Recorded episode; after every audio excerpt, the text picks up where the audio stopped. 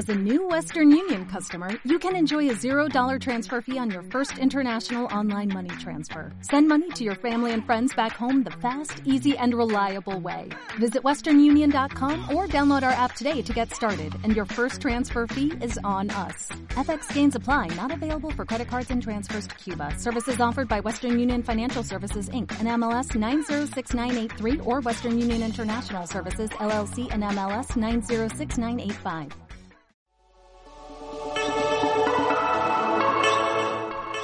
Esto es Perdón por molestar, el podcast de José Luis Velasco, donde si se pide perdón por adelantado, será por algo. Empezamos.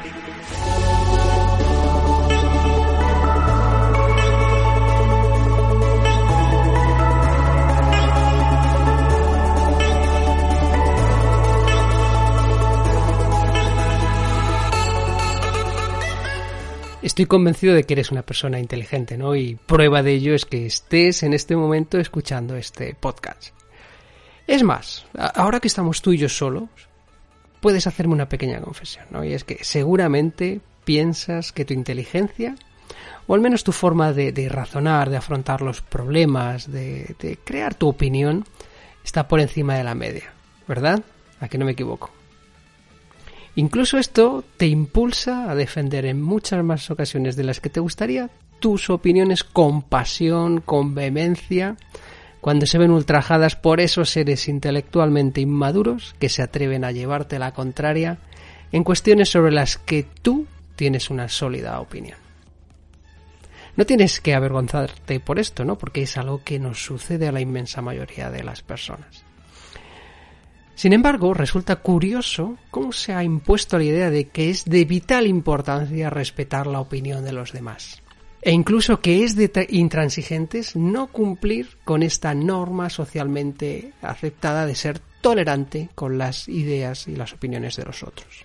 Incluso, eh, si, si, si nos fijamos en las diferentes generaciones, este pensamiento, ¿no? esta, esta defensa de la, de la igualdad de las opiniones está especialmente consolidada entre aquellas personas que nacieron pues a partir de los años 90 del siglo pasado, donde la importancia de respetar la, opinión de los demás es, es, muy, muy, muy fuerte, ¿no? Está muy consolidada. Me viene a la mente, ¿no? En, no sé, muchísimas reuniones de trabajo eh, donde eh, surge la, pues, la crítica, el enfrentamiento, la contradicción, la, dialéctica, si quieres ponerte un poco más tiquismiquis o, o pedante, eh, que, que por otro lado es tan necesaria para la evolución de cualquier proyecto e incluso de las propias personas.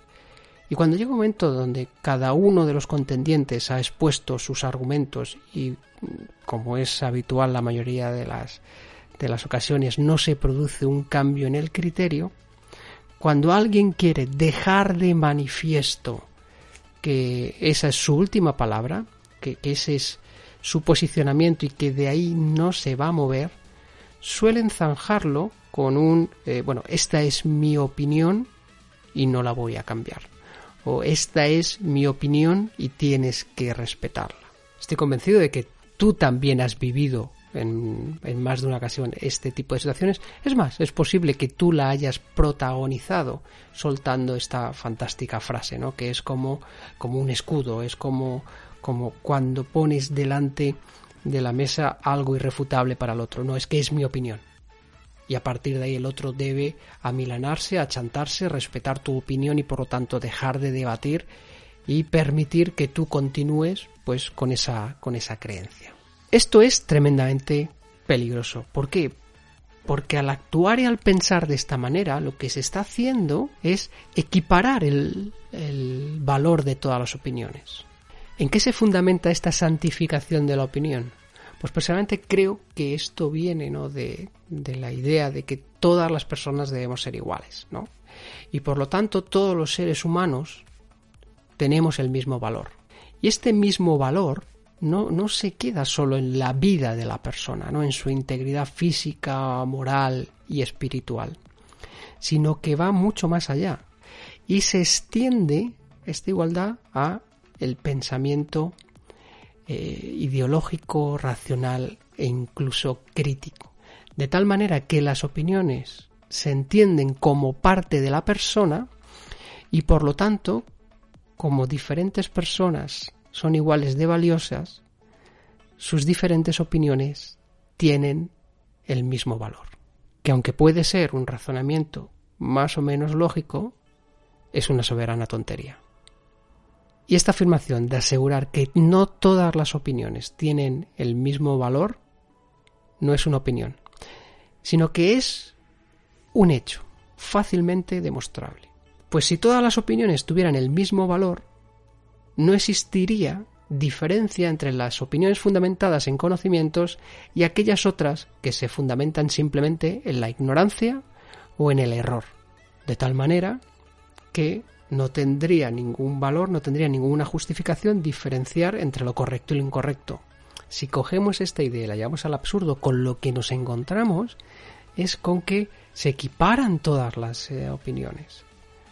Donde tiene el mismo peso la opinión basada en hechos, fundamentada científicamente, de alguien que es un profundo conocedor de una situación, que la que da otra persona que no tiene ni la más remota idea, que simplemente está lanzando eh, pensamientos eh, inconexos, irracionales, confusos o erróneos, por muy correctos que le pueda parecer a esta persona. Respecto a la opinión, el concepto de opinión, eh, yo creo que es inevitable recurrir a, lo que decía el, enorme filósofo español Gustavo Bueno, ¿no? quien defendía que la opinión es el elemento de menor valor del conocimiento. Y además que lo llevaba a sus últimas consecuencias, ¿no? porque él mismo se defendía como un hombre sin opinión si ésta nos acompañaba de algún tipo de fundamento. Es decir, que para él la opinión solo debería existir cuando estaba basada en en hechos, en pruebas, en conocimientos, en, cierta certeza de aquello que se estaba afirmando. Y una certeza contrastada con la realidad y no simplemente eh, nacida, eh, evolucionada y desarrollada en el mundo de las ideas. Además, eh, a Gustavo Bueno era fácil eh, escucharle, ¿no? Contestar que su opinión no importaba cuando se le preguntaba qué opinaba sobre algún tipo de asunto en concreto. Y esto es algo que nos tiene que hacer recapacitar. Si una persona tan, tan sumamente culta, ¿no? Con, con, una capacidad de pensamiento tan, tan evolucionado como Gustavo Bueno, era capaz de decir que su opinión no importaba, pues imagínate eh, aquellas otras personas cuando nos enfrentamos a un tema, a una situación de la cual no tenemos ni la más remota idea. Yo creo que lo más honesto intelectualmente es reconocer pues que no se tiene una opinión formada y, a partir de ahí pues eh, dejar que el silencio reine y que sean aquellas personas que tienen una experiencia contrastada en el asunto quienes puedan ilustrar. Evidentemente, nosotros podemos exponer la opinión, pero dejando claro que es una opinión basada simplemente en la ignorancia, en las conjeturas y en aquello que en ese momento nos pueda parecer pues eh, más propio, más, más, útil o simplemente que nos suene mejor. El propio Gustavo Bueno llegaba a negar el derecho de opinión a los imbéciles, ¿no? entendiendo por tales, por imbéciles, aquellos que simplemente abren la boca y dejan que por ella surja una diarrea de palabras. El problema es que, contemplado desde esta posición, la imbecilidad es un mal mucho más extendido de lo que sería deseable y de consecuencias nefastas para el país, las empresas y las personas, porque al final lo que se hace es generar basura intelectual o exponer posibles soluciones a problemas absolutamente incontrastados sin ningún tipo de fundamentación, simplemente por tildarse de opinión y por defenderse que esa opinión es tan valiosa como la de aquellas personas que realmente están exponiendo soluciones efectivas, contrastadas, o al menos aquellas que tienen ciertos visos de poder realmente solucionar el, problema. ¿Qué es lo que nos tenemos que plantear en este momento? Y es cómo se generan las opiniones en tu cabeza. ¿no? Aquellas que realmente no están contrastadas, ¿no? aquellas que no surgen de los hechos, del pensamiento crítico, no de analizar la realidad, de incluso ser el resultado de errores anteriores a través de los cuales, de los cuales has podido eh, aprender qué es lo que realmente funciona. Es decir, también de los aciertos que has tenido en tu, en tu pasado, que te pueden dar cierta posición de privilegio a la hora de emitir una, una opinión para afrontar una situación determinada. En muchas más ocasiones de las que nos gustaría reconocer, las opiniones que defendemos no las hemos elegido tras un análisis racional o tras una experiencia práctica, que nos doten de esta mínima certidumbre respecto a la elección que tenemos que realizar. Es más, en la mayoría de los casos no nos hemos parado ni un minuto a reflexionar sobre la veracidad o el error de aquello que opinamos. Entonces, ¿de dónde surgen estas opiniones? Aquí es donde entra lo interesante, ¿no? Donde empieza lo interesante. Seguro que has oído hablar de los artículos de opinión, pensando en cuestiones políticas o económicas, por ejemplo, y de los generadores de opinión, incluso de la opinión de los expertos. Es decir, otros han pensado por ti y tú como entre comillas sabes valorar la opinión de estas mentes privilegiadas, simplemente las adoptas porque se han posicionado como expertos en la materia y tú como un lorito las repites. Muchas veces tus opiniones no, son más que la repetición, cual animal parlanchín, de aquello que alguien a quien tú has dado crédito de experto ha dicho. ¿Qué sucede con esto? Pues que no te tomas la más mínima molestia, en la mayoría de las ocasiones, de contrastar esto que ha dicho ese experto. Déjame que ponga experto entre comillas.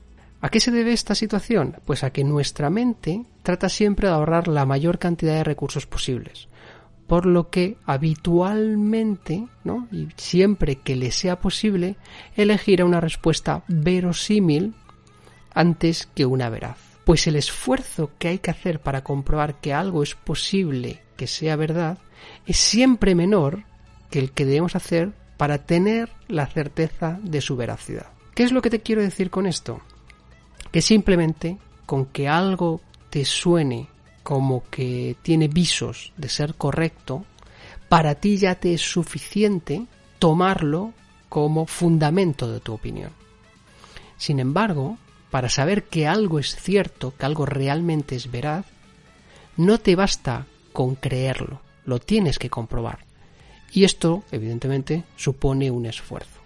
Es mucho más fácil para nuestra mente apropiarnos de las ideas de otros que dicen que, han comprobado su veracidad que realmente comprobar esa, veracidad por nosotros mismos. ¿Y sabes qué es lo peor de todo? Que encima te apasionas defendiendo esas opiniones, las tomas como tuyas, las das como ciertas al 100%, te conviertes en un fanático de esa opinión e incluso te enfrentas a compañeros, conocidos, familiares y amigos que se atrevan a decirte que esa opinión que tú estás defendiendo es equivocada.